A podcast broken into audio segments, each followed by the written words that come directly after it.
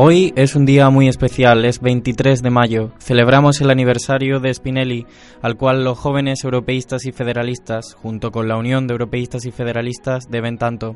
Spinelli, considerado como uno de los padres de Europa, es un recordatorio para todos los ciudadanos de lo que la voluntad y el tesón pueden conseguir. Su influencia fue decisiva para democratizar las instituciones, con la primera elección democrática y universal de los diputados del Parlamento Europeo en el año 1979. Posteriormente, su propuesta de tratado de la Unión Europea sería indispensable para inspirar los tratados que ayudaron a construir la Unión Europea que hoy conocemos. Por esa razón, hemos decidido centrar nuestro programa de hoy en la figura de Spinelli y el nuevo federalismo. ¿Cómo? En vez de nuestra tradicional entrevista, mantendremos una animada tertulia entre compañeros y amigos del europeísmo y federalismo, desde la cual analizaremos la situación europea y los retos a los que se enfrenta la Unión. Además, la biografía de personajes ilustres estará dedicada a su memoria y nuestro consultor particular nos hablará del manifiesto Ventotene, redactado por Spinelli en 1941, clave para entender el origen del federalismo europeo.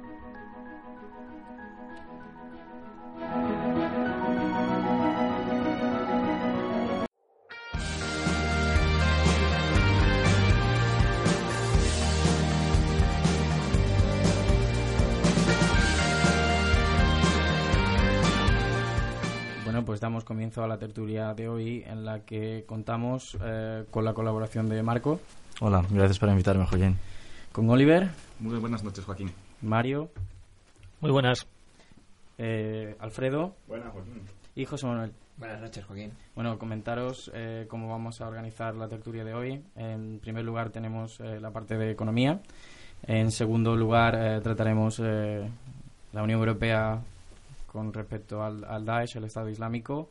En un tercer bloque, la crisis de los refugiados. Y por último, pues eh, saber vuestras eh, vuestro punto de vista acerca del futuro más cercano de la Unión Europea.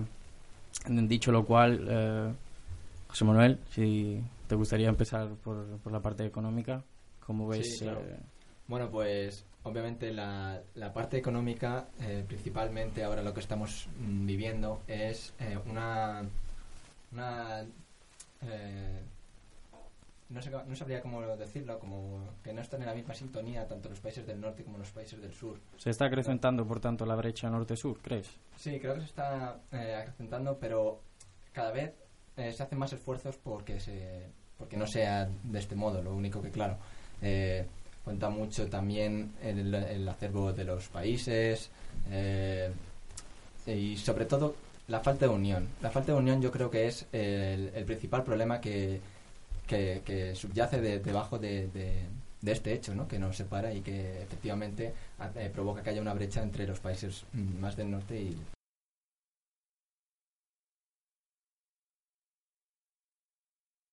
Yo creo que mm, después de todos estos años de crisis y de durísimos ajustes en general, la Unión Europea se enfrenta a, a dos retos fundamentales, ¿no? El primero sería saber cómo vamos a sobrevivir durante los próximos años después de haber visto los efectos de un diseño monetario de una zona única deficiente, con shocks asimétricos para dos grupos de países que son muy distintos, unos que son tendentes al superávit y otros que son tendentes al déficit, y lo difícil que es eh, responder a una crisis que es continental eh, para dos países que dos grupos de países que son muy distintos con un mismo grupo de políticas. Creo, creo que eso nos tiene que hacer pensar en, el, en los fallos del diseño original de la Unión Europea y de la zona monetaria única. Y el segundo gran desafío es la firma del TTIP con los Estados Unidos en los, en los próximos meses o la no firma. Sí en eso iremos en la siguiente ronda de preguntas. Eh, Marco. Sobre la economía de la crisis. Sí un primer apunte eh, lo que puedo decir es que por mi situación un poco única, del hecho que tenga mis padres que son de países del sur, pero yo viviendo en un país del norte que es Bélgica, puedo ver a los dos lados de la interpretación, sobre todo de, los hechos económicos.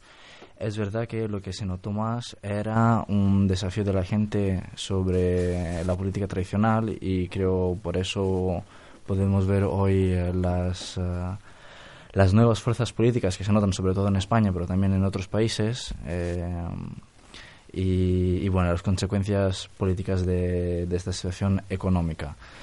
hablaremos quizás más luego de, de, esta diferencia entre norte y sur que ya han mencionado los compañeros. Alfredo. Sí, yo apuntaría además de la simetría que se ha mencionado y sobre todo esos déficits que puede haber entre las políticas que se aplican y las regiones o países a los cuales se están aplicando, apuntaría también el problema de Grecia como un punto clave, fundamental para el futuro de lo que va a ser la Unión Europea en el ámbito económico y social. Sobre todo porque no vemos un futuro claro para lo que puede ser el problema de Grecia en los próximos cinco años, el próximo año inmediato, y que eso a su vez puede tener consecuencias y repercusiones en el resto de países y en las políticas monetarias que se están tomando. Y por último, Oliver. Eh, con respecto al, tema económico, creo que la Unión Europea ha enfrentado por primera vez eh, una crisis tan importante como la de los años 20. Ha sabido sortearla, aunque haya tenido sus, problemas, pero no hay que olvidar que ha sido una de las crisis más profundas a las que se ha tenido que enfrentar no ya Europa, sino el mundo en general desde los años 20 en cuanto a una crisis económica. Y lo que sí ha puesto de relieve la crisis es que las instituciones que tenemos ahora no son del todo satisfactorias para poder dar una, una respuesta adecuada a la crisis, no ya solo en términos de eh, eficiencia política, sino también en términos de eficiencia económica. Creo que la Unión Europea se ha visto sometida al primer gran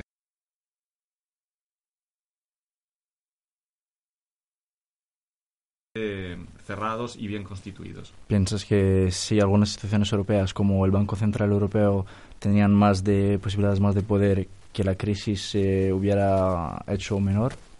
Yo creo que la crisis nos ha costado más cara por culpa de cómo los eh, líderes políticos la han gestionado. Y uno de los problemas que hemos visto es que ha habido muchos problemas de ego. El, la gestión, por ejemplo, de la crisis griega que antes se mencionaba ha sido un problema nacional, no ha sido un problema europeo. Eh, todos los problemas que tenía Chipras a nivel interno los ha intentado ventilar en la negociación europea y muchos de los problemas que tenían algunos estados de cara a hacer recortes dentro de sus propios estados los han intentado achacar a la Unión Europea cuando han sido ellos mismos los que lo han decidido. Así que sí, yo creo que con otras instituciones hubiésemos podido eh, hacer que la crisis, por lo menos en términos políticos, hubiese sido respondida de una manera más honesta. Entonces estamos hablando de una renovación, por así decirlo, de las instituciones la Unión Europea tiene ahora que enfrentarse eh, la idea de renovación o morir. Es decir, o se renueva o la Unión Europea corre el riesgo de un lento declive que puede prolongarse durante décadas. Eh, personalmente creo que sí que hay muchos frentes, ¿no? Como trataremos eh, ahora en adelante, como puede ser la, crisis económica propiamente dicha o la crisis de los refugiados, pero sobre todo de manera interna, yo creo que está haciendo mucho daño a la Unión Europea el hecho de tardar en dar respuestas a muchas de, estos casos y la que la está realmente debilitando por dentro es el avance, por ejemplo, de, partidos como puede ser el partido de, Marine Le Pen. Eh, la extrema la extrema derecha yo creo que se está cargando eh, en parte eh, el interior de, la Unión Europea. No sé si coincidís. Sí, o... sí claro, está claro. Es, es, un hecho que los euroescépticos, el, el hecho de que tengan un, una representación en el Parlamento hace que, sea muy difícil eh, el poder llevar rápidamente políticas a, buen término. Y, pero bueno, yo lo que opino también es que ese es un poco el riesgo de la democracia. ¿no? Si queremos dar eh, que todo el mundo tenga derecho a voto, a opinión y tal, al final corres el riesgo de que pueda haber gente con, con unos ideales que estén en contra del propio sistema que les permite expresarlos, por así decirlo. O sea, a mí me parece que Bueno, sí, en parte estaríamos hablando entonces de los eh, anti-europeos, ¿no? De los, eh, de los escépticos o... Sí, bueno, eh, de, los, de los dos, o sea, de, las personas que están en contra de la Unión Europea y... Los anti-europeos.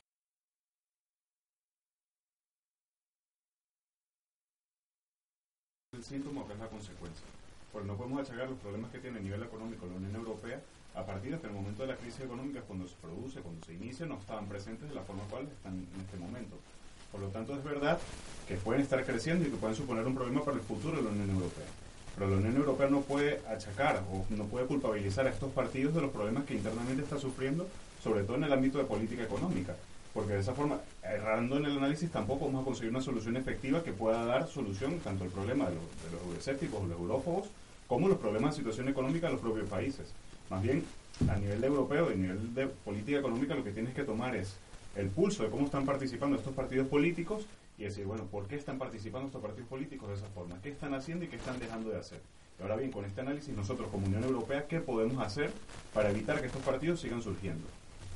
Mario, no sé si quieres apuntar algo. Sí, un poco en la línea de, de, lo que ha estado comentando, de lo que ha estado comentando Alfredo. Está claro que hay que diferenciar claramente entre las causas y las consecuencias, pero también hay que buscar las responsabilidades, eh, por ejemplo, en los que llevaron a cabo la integración de Grecia durante todos los que llevaron las negociaciones después de la caída de la dictadura y tener en cuenta hasta qué punto esa expansión, igual que posteriormente la expansión hacia el este, se hizo por intereses puramente geopolíticos, cuando no estaban preparados, especialmente Grecia, para llevar la integración.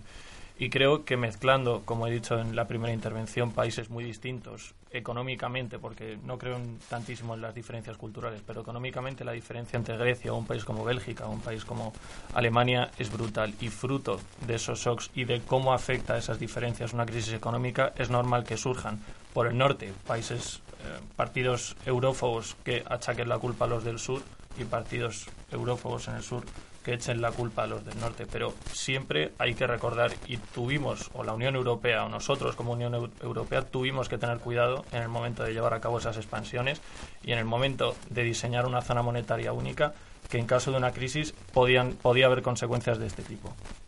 A, ese respecto yo sí quería comentar algo. No creo que sea del todo achacable a que tengamos países muy ricos y muy pobres que tenemos estos problemas ahora. Es decir, es más difícil, hace la tarea más difícil porque la Unión Europea tendría que tener más mecanismos de redistribución de los que dispone actualmente y eso es un problema, efectivamente, pero yo creo que el principal problema que ha, que ha visto la gente en, en, esta crisis es que no sabe de quién es la responsabilidad, quién toma las decisiones. Yo creo que es un problema de claridad institucional. En la Unión Europea cuando se habla de la Troika, hablar de, un dios trino ah, y, de no hablar de él es prácticamente lo mismo. Es que no sabemos de quién es la responsabilidad a la hora de tomar las decisiones. Y eso es lo que hace que frustre tanto a los ciudadanos. Los ciudadanos quieren saber quiénes están tomando ese tipo de políticas. Y yo lo que, lo que honestamente pienso es que los partidos políticos y los líderes políticos son los que están tomando decisiones a nivel nacional y están usando a la Unión Europea como cobertura para esas políticas que realmente ellos querían llevar a cabo. Entonces estamos hablando de un problema de comunicación, ¿no? Un problema de, de por así decirlo, de marketing político de Unión Europea. No se vende realmente lo que la Unión Europea hace, no llega a, a los ciudadanos. Al revés, es decir, quienes, quienes tendrían que implementar, y porque son parte de la Unión Europea, es decir, que son los Estados miembros, y en concreto yo ahí responsabilizo a los 28 líderes eh, de cada uno de los países, eh, son los que están haciendo que la Unión Europea aparezca como la mala de la película, cuando en realidad son ellos mismos los que han decidido muchas de las cosas que, se están comentando. Sí, Marco. Eh, estoy bastante de acuerdo con Oliver y creo que Mario también ha puesto algunos puntos muy interesantes, pero sobre este hecho de los líderes nacionales es algo que eh, creo ha contribuido mucho a la subida de algunos partidos euroscépticos antieuropeístas, exactamente porque los líderes nacionales eh, echan la culpa a la Unión Europea cuando, cuando quieren, porque es más fácil que de enfrentar los problemas en su propio país diciendo, bueno, tenemos esos problemas, tenemos que arreglarlos. Creo que una de las razones de eso es que se utiliza mucho la Unión Europea todavía como un organismo intergubernamental. Eh, y no tanto como de cooperación como podría ser. En plan, sigue siendo en la mentalidad de algunos líderes, y por primero yo mencionaré a Cameron de Inglaterra, eh, este, un organismo intergubernamental en donde entonces hay juegos de poder y donde algunos intentan de eh, dominar a los demás países económicamente o políticamente para llevar unas consecuencias más favorables a su propio país. E, exactamente, yo incluso incidiría más ahí. Es decir, los líderes europeos se sirven mucho de la Unión Europea para intentar pasar legislación que ellos mismos no, no se atreven a, presentar de manera honesta a sus, a sus pueblos. Y yo creo que hay muchos líderes europeos, Cameron es un ejemplo, pero también tenemos otros, que no han entendido que la Unión Europea desde hace mucho tiempo, desde sus inicios, inició una, una, senda federal. Es decir, el objetivo siempre ha sido que la Unión Europea se convierta en un Estado federal. Y eso mm, hay algunos líderes que no lo están entendiendo. Vale, una última intervención, Mario. Sí, yo quería, quería decir algo corto y creo que Oliver ha puesto algo sobre la mesa que es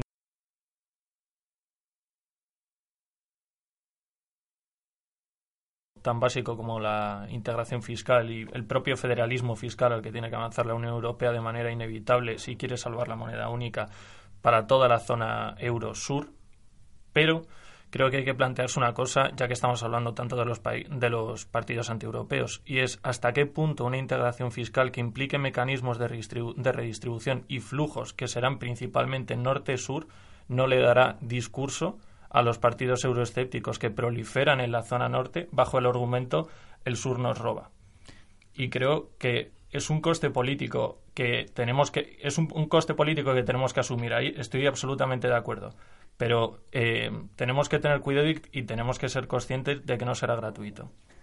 Bueno, me están tirando por aquí que quieren... Sí, sí, a ver, eh, simplemente decir que efectivamente eh, el problema está en cómo concebimos y, y qué creemos que es Europa, porque si seguimos creyendo que es un organismo intergubernamental, pensamos en los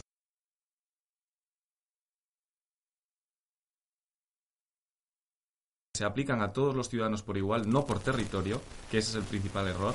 Eh, tendremos, tendremos que las cosas son distintas. Es decir, si la Unión Europea tiene, como hay por ejemplo en Estados Unidos, planes federales para apoyar la escolarización en la universidad, para apoyar determinados eh, niveles mínimos de, vida, es cierto que algunos estados se beneficiarán más, pero esas políticas no se deben implementar solo en algunos estados, sino que se deben implementar en toda la Unión. Con eso cerramos la primera parte de economía.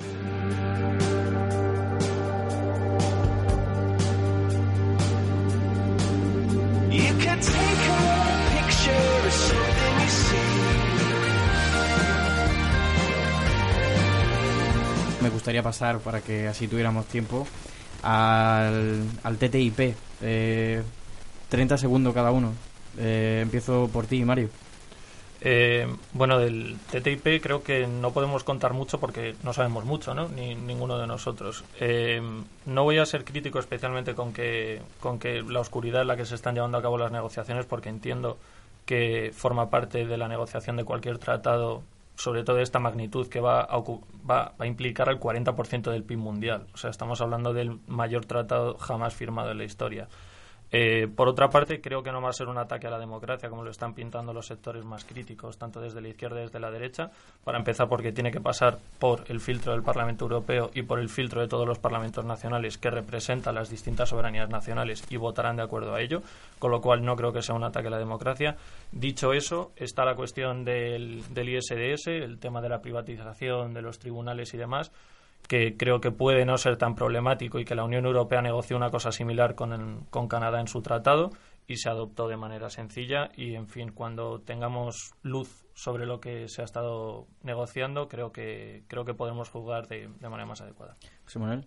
Sí, yo creo que el apunte que hacías de que, de que, bueno, en realidad es normal que no sea transparente por, por todo lo que has dicho, no me voy a reiterar, es algo que habría que, poner más sobre la mesa y, y venderlo mejor, porque por contar una pequeña anécdota, el otro día estaba en clase hablando con un amigo y me dijo que se estaba a favor del TTIP. le dije que bueno, que habría que verlo tal. Y le dije, bueno, de todas formas, mira, aquí hay unas estas de la comisión en las que explican, eh, pues desmonta un poco los mitos que hay acerca del TTIP. Y me dice, ya claro, pero es que eso quién lo dice. Y yo, pues mira, la Comisión Europea en su página me dice, claro, ¿qué van a decir? Claro, o sea, ¿qué van a decir? No, es decir, preocúpate de, ver si es verdad que, sean, que esos mitos son desmontables. No podemos caer en una falacia ad hominem de que si lo dice la, comisión, la, la comisión eh, es porque algo sacarán. Eh, Alfredo. Yo destacaría dos puntos fundamentales. El primero con respecto a esa supuesta privacidad y que no se comenta nada.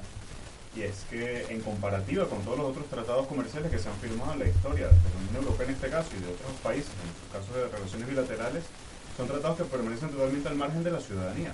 Por lo tanto, la Unión Europea lo que hace es avanzar en ese punto de claridad y poner sobre la mesa qué se está negociando. Es cierto que se tienen que mantener los márgenes de seguridad, tanto por la parte europea como por la parte norteamericana, y en muchas partes vienen exigidas precisamente por el Congreso de los Estados Unidos.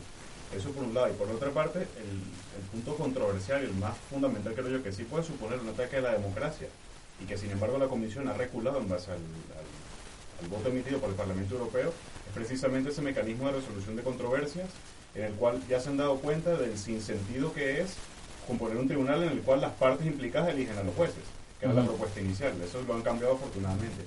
y de alguna forma se sigue avanzando en ese control democrático que debería tener, o al menos esa rendición de cuentas que debería tener un mecanismo de esta índole. Marco, no sé si... Yo lo que diría es que el TTIP me parece, primero de todo, una normalización y una estandarización de la ortodoxia neoliberal.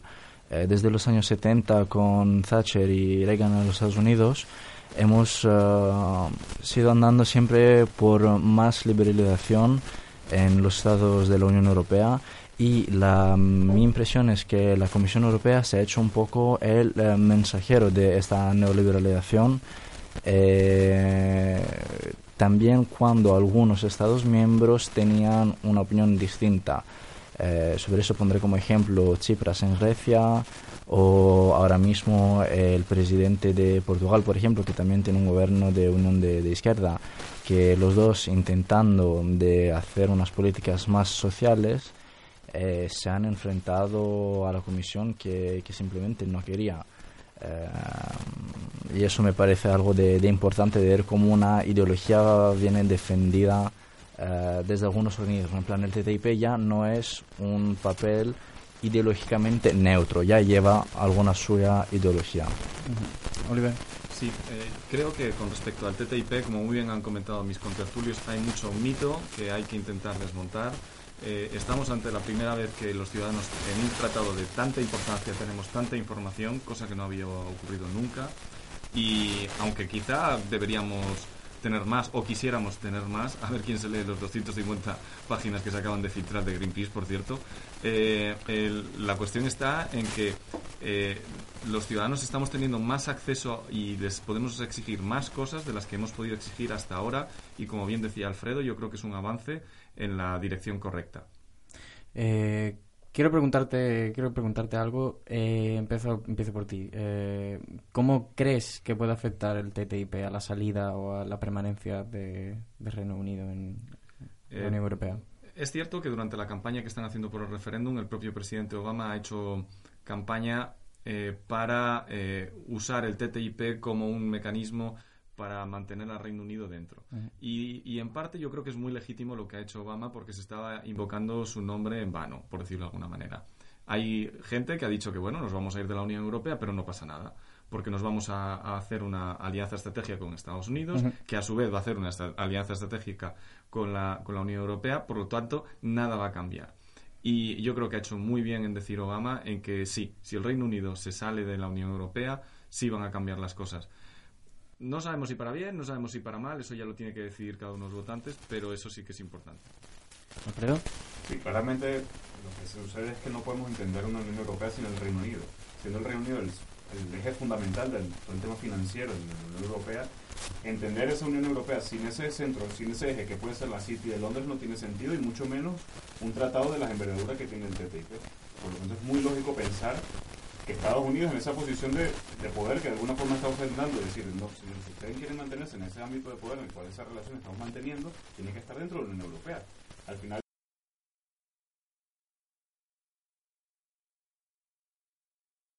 comerciar de una forma aparte, pero atrás me utilizas a mí como puente para comerciar con los que tenías antes, pero no comercias con ellos directamente. Sí, claro.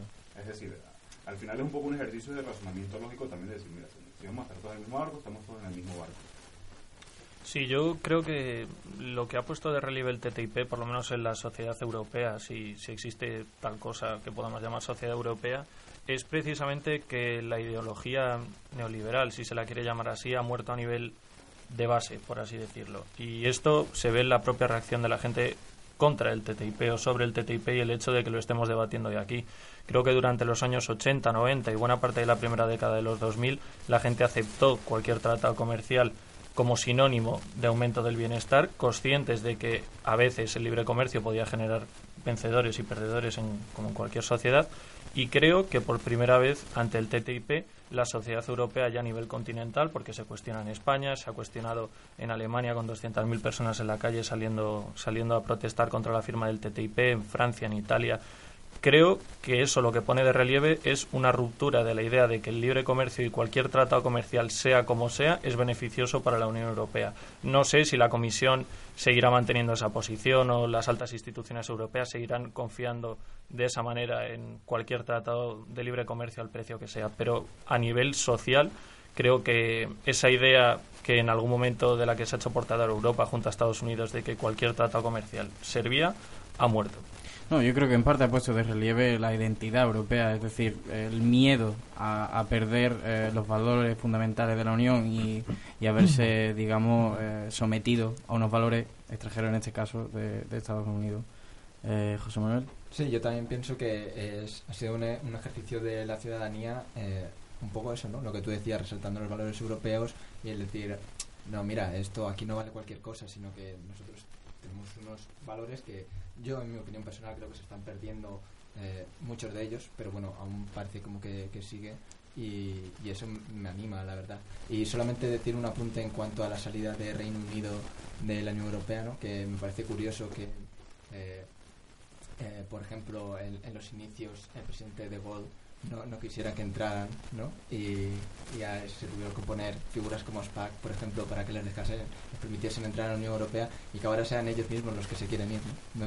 Es, me parece bastante curioso ese, ese dato. Alfredo. Yo con respecto al tema de los valores y la reacción propia de la ciudadanía, ¿no? Es que al final estamos construyendo una reacción desde la ciudadanía en contra de ese tratado de libre comercio, pero es un tratado de libre comercio que a juicio de esa misma ciudadanía desconoce.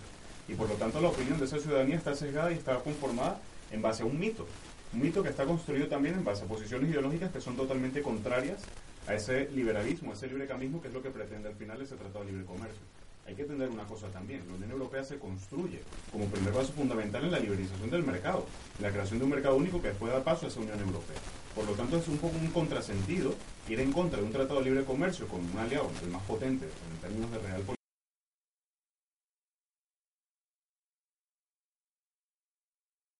mismo tratado. Está esa base de compromiso de libre cambio y de cooperación entre las partes involucradas. Por lo tanto, es un poco luchar contra ese mito, ¿no? De es el librecambismo, es el mal, es Estados Unidos, cuando se trata de una cosa bastante distinta a lo que se quiere pretender. Sí, yo creo que apuntando lo que está diciendo Alfredo, hay que completar un poco la información. O sea, sí sabemos, y esto es una cosa de la ciencia económica, que todo tratado de libre comercio trae riqueza. Y eso es un hecho. Es decir, las ciencias sociales no traen muchos hechos, pero el que, el que un tratado de libre comercio trae más riqueza es un hecho. Ahora bien, lo que, lo que no es, o lo que también es un hecho, es que esta riqueza se reparte de manera desigual. Es decir, aquellos sectores que tienen más que ofrecer al mercado mejorarán más y aquellos sectores que tienen menos que ofrecer al mercado mejorarán menos. Incluso aquellos sectores que no son para nada competitivos, incluso corren un riesgo de, de, de perder o, bueno, de no mejorar tanto como pueden mejorar otros sectores. Y es eh, este, este miedo de estos últimos sectores lo que está llevando a, a, toda esta, a toda esta campaña, cuando lo que tendríamos que hacer es hablarlo abiertamente. Es decir, qué sectores son aquellos que podrían ganar, qué sectores son aquellos que podrían perder y en qué medida eh, los europeos tenemos que optar por una cosa u otra. Lo realmente preocupante en el fondo es que la Unión Europea carezca de los mecanismos de redistribución que sí existen dentro de los estados federales. y eso es lo que hace que nosotros tengamos una, una zona de libre, de libre comercio dentro de la Unión Europea, de mercado libre, pero que no tengamos esos mecanismos tan potentes. Y cuando ampliemos esto a los Estados Unidos, corremos el riesgo de que aquellos que tienen más que ofrecer al mercado mejoren más, es decir, se hagan más ricos, pero aquellos que no tienen tanto que ofrecer al mercado se hundan un poco más o por lo menos no crezcan tanto como los otros sectores. Por último, Marco.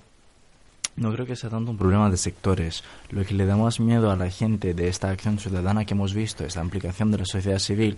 Por Greenpeace, por ejemplo, que ha publicado algunas páginas de, eh, de las negociaciones o por eh, una, unas firmas que se estaban tomando contra el TTIP, es el miedo de la baja de la calidad de los productos europeos. Es un miedo a la entrada de los organismos genéticamente modificados, es un miedo al desempleo porque sí es verdad que se, como, decía el compañero Oliver aquí, en ciencia política y sociales se ve que con los tratados de libre comercio eh, hay más riqueza, eh, pero también en un primer tiempo habría más desempleo, mucha gente que perdería su, su trabajo eh, por otras empresas estadounidenses que serían más competitivas en, en algunos sectores.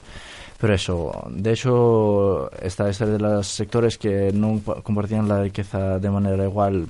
Es un hecho, es algo que, que se sabe, pero creo que la mayoría de la población tiene más de miedo a, a, los tribunales de, que hemos hablado anteriormente y de la baja de la calidad de los productos.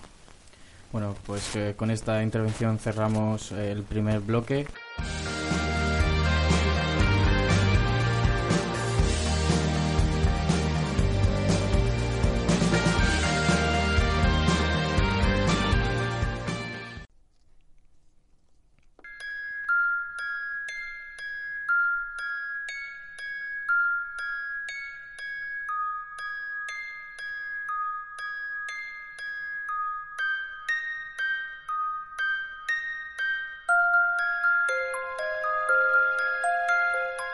Y comenzamos con la agenda. Hoy, 23 de mayo, se ha celebrado en las instalaciones del Centro de Estudios Políticos y Constitucionales la conmemoración del 30 aniversario del fallecimiento del gran federalista europeo Altiero Spinelli. Una cita celebrada a las 19.30 donde se ha presentado la edición en castellano del manifiesto Ventotene. El evento ha contado con el apoyo del movimiento europeo, la presencia de Pier Virgilio d'Astoli, antigua mano derecha de Spinelli, y el expresidente del Parlamento Europeo, Josep Burrell.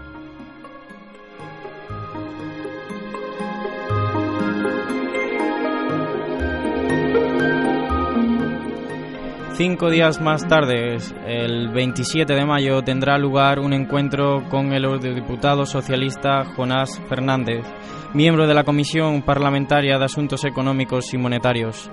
Dicho encuentro tendrá lugar a las 9 de la mañana en la sede CREAP en Madrid, situada en calle Capitán Aya, número 38, edificio Cuzco número 2, planta 9.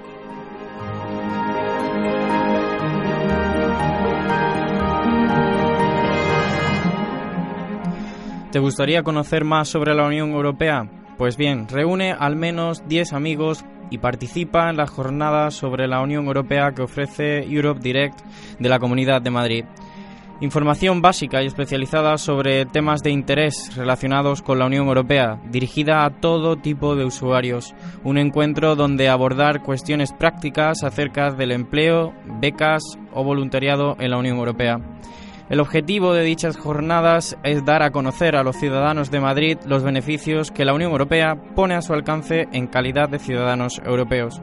Cualquier grupo de al menos 10 personas, universitarios, formación profesional, escuelas de adultos, etc., interesados pueden ponerse en contacto en cde.madrid.org.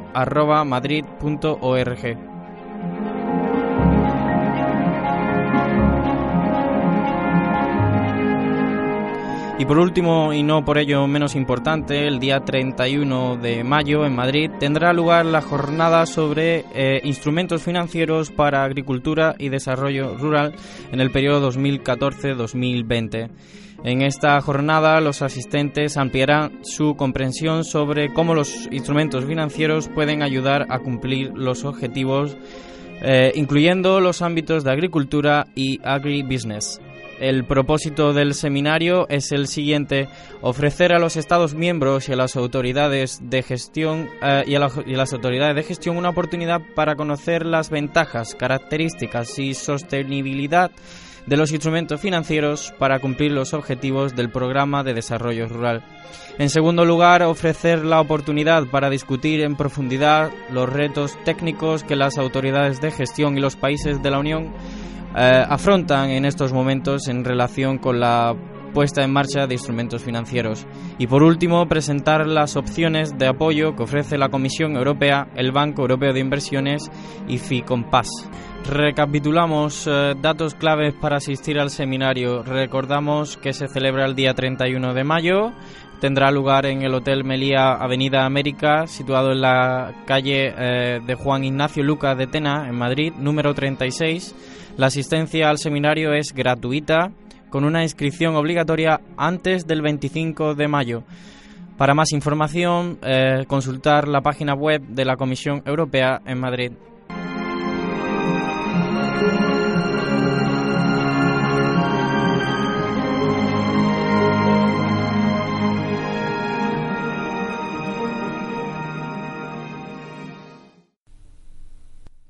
Hola Miguel, buenas tardes. Hola, buenas tardes. Eh, gracias por estar aquí con nosotros y mm, pues hoy vamos a hablar de la revista El Nuevo Federalista. Mm, Vale, perfecto. Pues el nuevo federalista es la versión en español de, de Torillón, que es la revista digital de la Asociación YES, el Joven Europeísta. Y pues tratamos cualquier tema relacionado con Europa o cualquier otro tema desde un punto de vista europeísta o federalista europeo. Y luego así en concreto esta semana eh, hemos publicado un artículo sobre el Brexit, es decir, la supuesta salida de- o no del Reino Unido, el debate, evidentemente de una postura favorable a que permanezca. Y luego am, ahora mismo están publicados, pero saldrán a lo largo de la semana eh, distintos artículos. Uno sobre una conferencia de refu- sobre los refugiados, refugiados en Europa que tuvo lugar en Pamplona y que mm, en la que participó Elena Valenciano, la eurodiputada del Partido Socialista.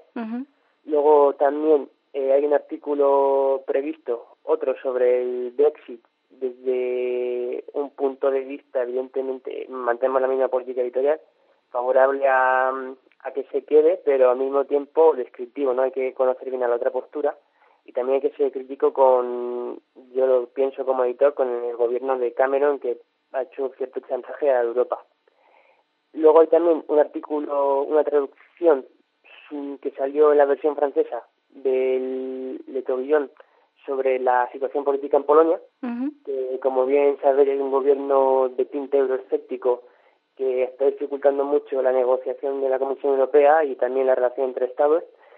Y luego, por último, una traducción también del de Tourbillon sobre el tema de los refugiados, de mm, eh, que viene, esto es, que viene, es un estudiante de turco-chipriota y habla un poco del acuerdo de la Unión Europea con Turquía, de una posición bastante crítica.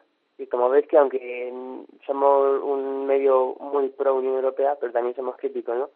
Aquí, por ejemplo, se admite total, es decir, la total oposición al acuerdo de Erdogan con la UE en materia de refugiados. Y eso viene a ser en línea general lo que va a salir a lo largo de esta semana y la que viene. Entonces, nuestros oyentes pueden encontrar mm, artículos de cierta actualidad. Una pregunta, ¿quién puede publicar en la revista? Pues puede publicar cualquier persona interesada. Eh, simplemente tienen que mm, contact- eh, enviar un artículo, un mail a eh, el nuevo federalista.gmail.com y cualquier persona que tenga una propuesta, sugerencia, un artículo ya hecho que de- y, lo- lo- y crea que se podría publicar, puede hacerlo. Eh, luego también suelen publicar, pues, bueno, nuestra redacción no somos un grupo de gente todos de Jeff, algunos también colaborador externo, eh, algún, hay también políticos, profesores de universidad, pero en principio no tiene, nadie tiene que tener carrera de ningún tipo ni determinada ideología o pertenencia en ningún colectivo, no. Cualquier persona interesada en escribir sobre Europa pueden proponer un artículo. Entonces, el proceso de selección o de filtros, digamos, para, para publicar.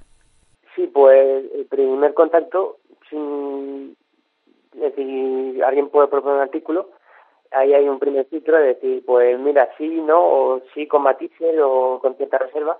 Luego también, si el artículo llega, lo solemos compartir en, en nuestra redacción, que es decir, los miembros de los que estamos dentro de la revista, pues lo, lo compartimos a través de normalmente redes sociales, es decir, a través de nuestro grupo de Facebook o por correo electrónico, y lo revisamos entre varios. Y ahí es como un segundo filtro de tanto a nivel de edición como de contenido, ¿no? Que Sí. puede ser y que no. Y luego ya finalmente, pues, si hubiera que cambiar alguna cosa, se lo comunicamos al autor original y a ver si está conforme. ¿no? Y la Es frecuencia. directamente. Mm, Vale. ¿Y la frecuencia de publicación es semanal o cómo va? Sí, eh, como es una revista que no es, nadie está a tiempo completo con ella, pues hay, la publicación no es todo lo intensa que nos gustaría, ¿no? Eh, la edición francesa publica todos los días. Nosotros no llegamos a tanto, eh, pero siempre intentamos todas las semanas publicar dos, tres artículos. Muy bien. Pues muchísimas gracias, ya lo hemos apuntado. Nosotros Vale, sí. no, se me olvidó decir también que nuestra revista mide también traducciones de la versión en francés que es Le Tourbillon, eh, la versión italiana que es Eurobull, la inglesa que es de New Paradise y la alemana que es Red Punk y eso y de nuestros artículos también pueden ser traducidos en alguna tradición. Es decir, somos una revista europea a nivel tanto de diario como de escala. Pues muy bien, muchísimas gracias por la información y hasta pronto. Muy bien a vosotros. Muchas gracias.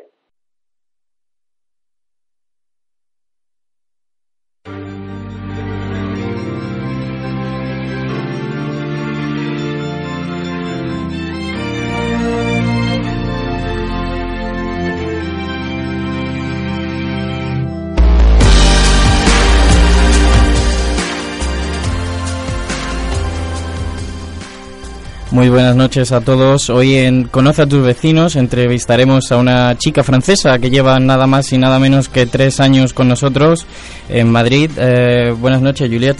Buenas noches. Eh, primera pregunta. ¿Qué haces aquí en España? Tres años ya. sí, son muchos años. ¿eh? ¿eh? yo estudio, estudio fisioterapia aquí y desde tres años en Madrid y me encanta. Te encanta Madrid. ¿Qué diferencia hay entre, entre Madrid? Por, cierto, ¿de dónde vienes? de Burdeos. De Burdeos. ¿Y hay mucha diferencia entre Madrid y Burdeos? Sí, mucha diferencia. Hay mucha diferencia con, con la gente, por ejemplo, que, que, está mucho más abierta aquí que en Francia y también la cultura española y todo.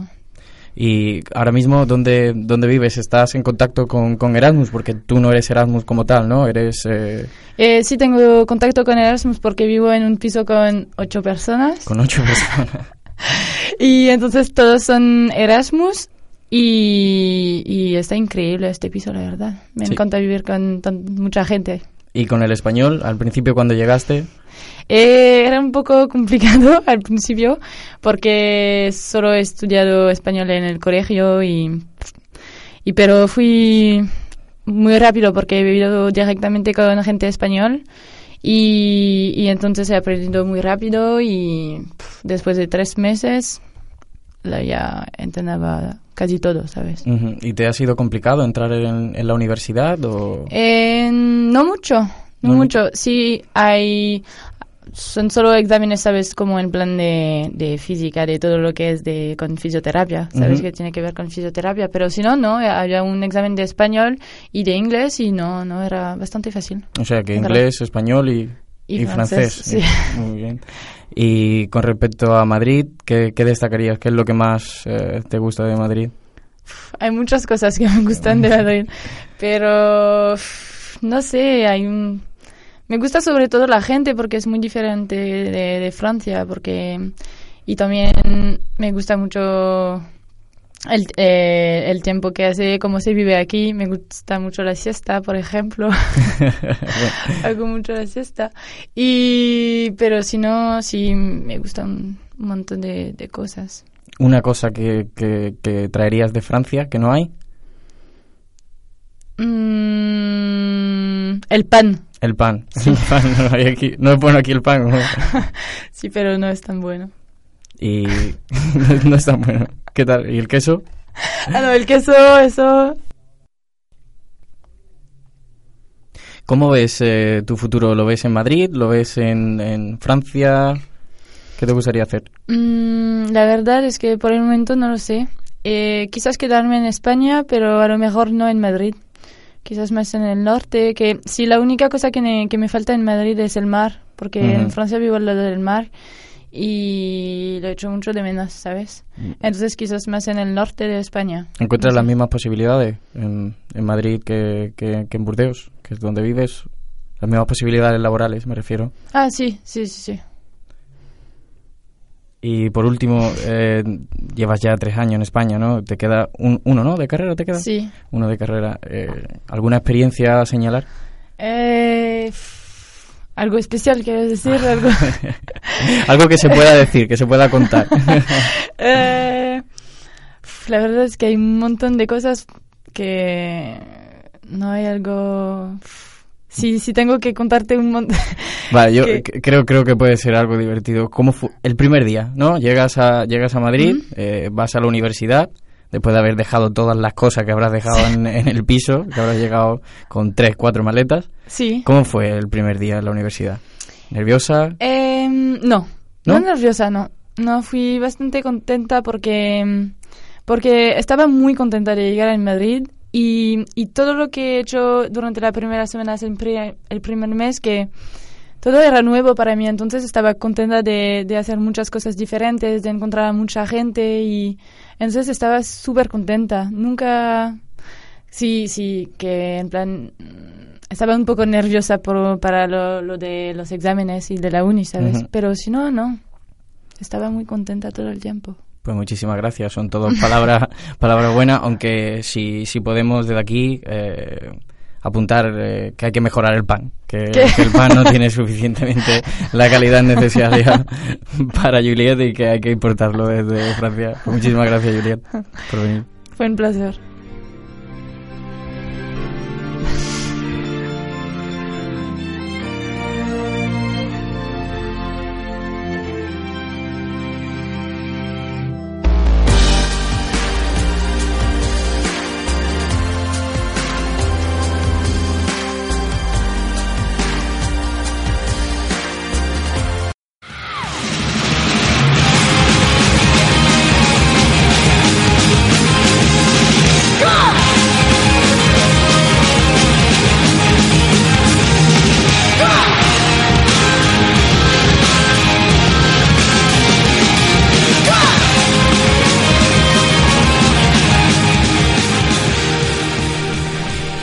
Señora Croqueta, hoy nos viene un tanto morena, ¿no?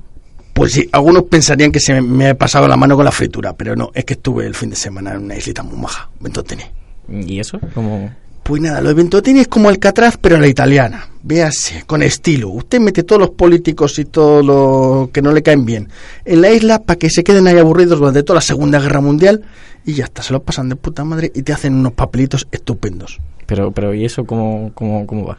Pues nada, que a mí me dijeron que veníamos a hablar de Spinelli, esto del federalismo y estas historias. Entonces, pues nada, he venido aquí a echarle una masa, digo, una mano, en el tema de explicar un poco la vida de este señor y de paso comentar aquí la audiencia de qué iba lo del manifiesto de Ventotene, esta islita tan maja que sirve lo mismo para una declaración que para unas vacaciones. Bueno, pues si le parece bien le voy dando y Usted dele, dele, Yo no, la- no hay problema, yo, yo la acompaño. cualquier comentario, vamos, está más que invitada, ¿eh? Por supuesto, cuando ha visto usted una croqueta callada. Nunca, nunca. Por y menos mismo. usted. Ahí estamos.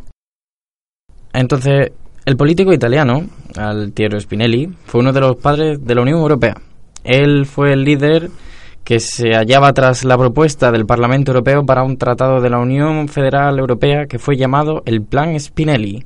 Vamos, que este hombre era como el Aníbal del equipo A. ¿Se acuerdan ustedes del pelo blanco con el purito? Sí, sí, este no bueno. fumaba, se quedó calvo, pero lo mismo, te hacía unos planes estupendos.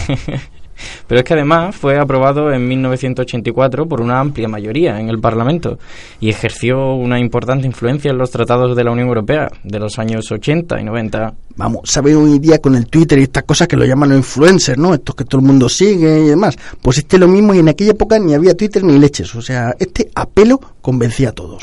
Bueno, empecemos. Nace en Roma, ¿no? El 31 de agosto de 1907, en el seno de una familia socialista.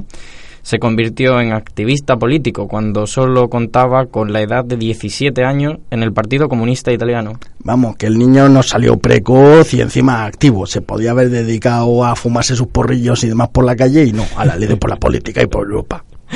En 1926, como resultado de sus acciones con el partido, fue arrestado y condenado por el régimen fascista italiano a 16 años y 8 meses de prisión. Durante todo ese tiempo se negó a renunciar a sus ideales y a arrepentirse, aunque esto le hubiera otorgado el perdón de la condena. Vamos, lo que se dice que a Cabezón le ganaban más bien pocos, como se está viendo. Bueno, aprovechó su tiempo, ¿no? Y en prisión estudió eh, muy duro y se convirtió en un apasionado de la integración, de la integración, perdón, eh, supranacional. Vamos, y si la biografía no me engaña, de paso el, ma- el tipo este nos aprendió latín, griego clásicos, ruso y español a base de leer. Vamos, un empollón de toda la vida. Madre mía. Criticó, ¿no? Criticó algunas de las posiciones del Partido Comunista Italiano al que, al que pertenecía y su desilusión con este partido y las ideas que había adquirido durante sus estudios. Ya lo decía mi abuela, tanto leer no es bueno, niño. Al final te da por pensar. Le llevó a abandonar el comunismo y a unirse a la causa federalista. En el periodo en el que estuvo cautivo en la pequeña isla de Ventotene, es cuando sus ideales federalistas comenzaron a tomar forma. Y si la tomaron. Se, se fue, ¿no? Convencido más de que un movimiento en toda la Europa hacia el federalismo ayudaría a contrarrestar la fuerza destructiva del nacionalismo. Vamos, este, como hemos dicho, era cabezón y ideas fijas. Una vez que se le metió la idea, no la dejó. O sea, y parece que la cosa va prosperando. Durante todo ese tiempo que pasó en Ventotene, Spinelli leyó las obras de varios teóricos federalistas Inspirado por sus pensamientos e ideas, elaboró, junto con otros presos políticos, el, el, Manifiesto Ventotene, en el que se establece el foco de su visión federalista y, sobre todo, del futuro de Europa. Pues sí, esto del Manifiesto Ventotene me van a permitir que intervenga aquí un poquito más. Para empezar, hay que cogerla con papel de fumar. O sea, es que no es una frase hecha, es que literalmente lo hicieron en papel de fumar, de primera para escribir, porque no les dejaban los guardianes escribirlo. Eso de primeras. Bueno, en total, este manifiesto también hay que decir que es de los primeros que hablan de una constitución europea. ¿Se acuerdan de aquella que votamos y rechazamos hace unos añitos para aquí por Europa? Pues este ya iba abriendo camino hacía tiempo. Y hablaba de una Europa libre y unida. O sea, pero en buen plan, ¿eh? O sea, de buen rollito, nada de, de malos rollos. Y también imagínense que esto estamos hablando de la Segunda Guerra Mundial. O sea, que la cosa pintaba mal, pintaba muy mal. En el 41 pintaba de pena. O sea, los alemanes estaban repartiendo bofetones por toda Europa, los ingleses la estaban pasando canuta y los americanos todavía ni siquiera habían entrado en la guerra. Y esto en una isla perdida del Mediterráneo hay con componentes políticas. Hay que tener narices y encima ser optimista.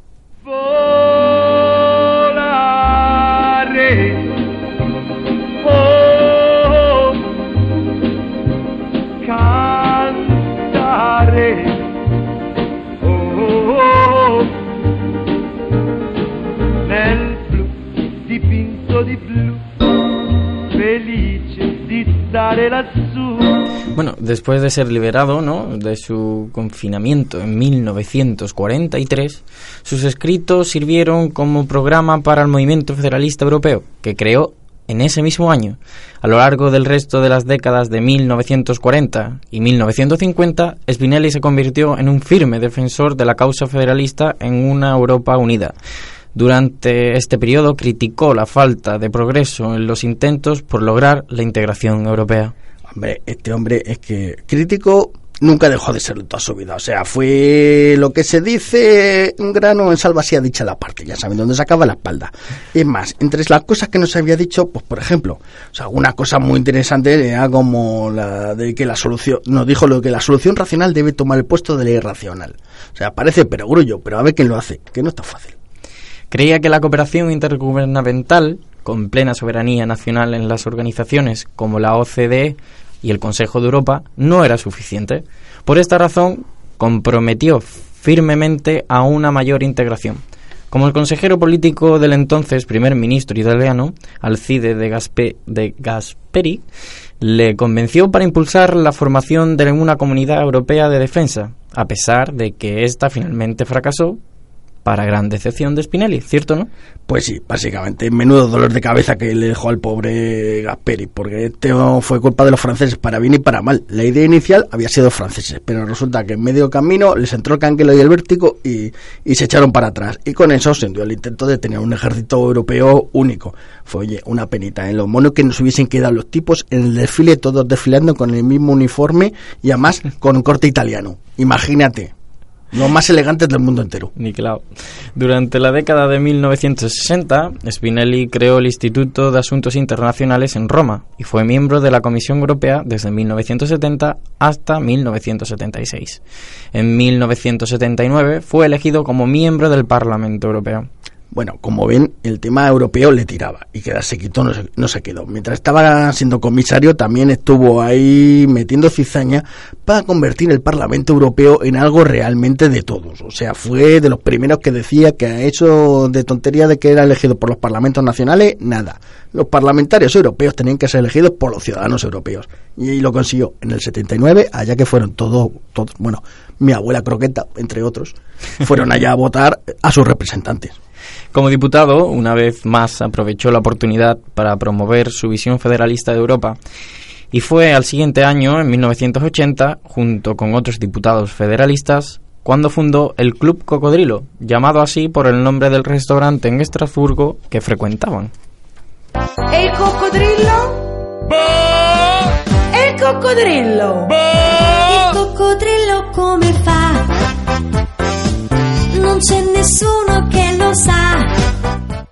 Un club muy bonito, la verdad. ¿eh? ¿Qué, qué quieres que le diga? Sí, claro, los de este club pues querían un nuevo tratado europeo, básicamente. Los miembros presentaron una moción para que el Parlamento creara una comisión especial que elaborase una propuesta de nuevo tratado sobre la Unión Europea. Y después la gente dice que los parlamentarios europeos no trabajan. Pues estos parecía que hacían horas extras y que se las pagaban, pero la verdad es que no, ¿eh? lo hacían por gusto. Fue el 14 de febrero de 1984 cuando el Parlamento Europeo adoptó su propuesta con una mayoría abrumadora y aprobó el proyecto de tratado constitutivo de la Unión Europea, el llamado Plan Spinelli. Pues la verdad que no sabemos si el hombre se fumó un puro cuando dijo que le encanta que los planes salgan bien, pero lo que seguro es que el plan le salió bien. Bueno, a pesar de que los parlamentos nacionales no refrendaron el tratado, el documento proporcionó una base para el Acta Única Europea de 1986, que abrió las fronteras nacionales para el mercado común y para el Tratado de Maastricht en 1992, el cual debemos, al cual debemos ¿no? la formación de la Unión Europea. Pues aquí esto es lo interesante del plan Spinelli. Ustedes saben que hoy en día con las nuevas tecnologías está la filosofía del cortapega, ¿no? O sea que seguro, bueno, habrán oído hablar de ella porque ninguno de nosotros lo hacemos. Todos escribimos documentos originales siempre. Entonces, pues en aquella época ni ordenador ni, ni gaita. Directamente tenían el texto y ahí a manubrio y dándole a la tecla fueron copiando cachito a cachito gran parte del plan Spinelli, primero en el acta única y después ya en el Tratado de Maastricht. Porque en el plan Spinelli pues hablaba de más instituciones, más poder para el Parlamento Europeo, como el que tenemos ahora, incluso de un mercado común más unido y más coherente. O sea, una cosa verdaderamente común lo que se dice, o sea, que haga honor al nombre.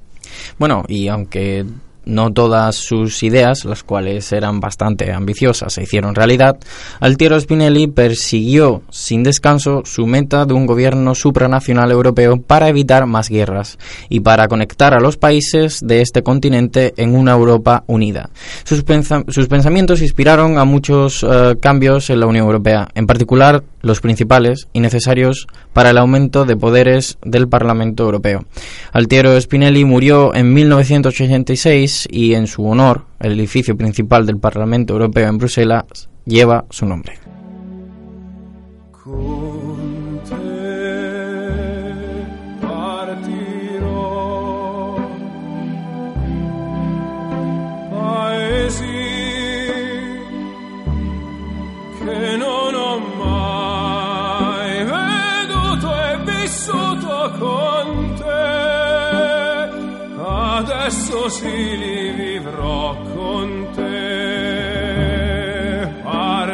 Es más, o sea, si tienen curiosidad más por saber la figura de este hombre o quieren conocer la islita esta, que ahora como ya no es prisión ni es sitio de vacaciones, está, pero que muy cuca, y pueden y tienen tiempo para seguir pues cursos, seminarios sobre el tema del federalismo europeo y sobre todas estas historias, pues les invitamos a que vayan a la isla de, de Ventotene. O sea, aquí los amigos federalistas en su web y demás suelen publicar las oportunidades para hacer cursillos muy interesantes y encima se come muy bien, porque claro, estamos hablando de Italia y allí la pasta y la pizza siempre son estupendas.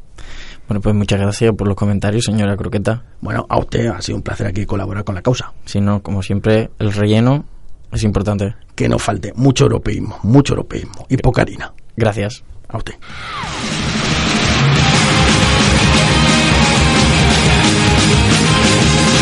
Go!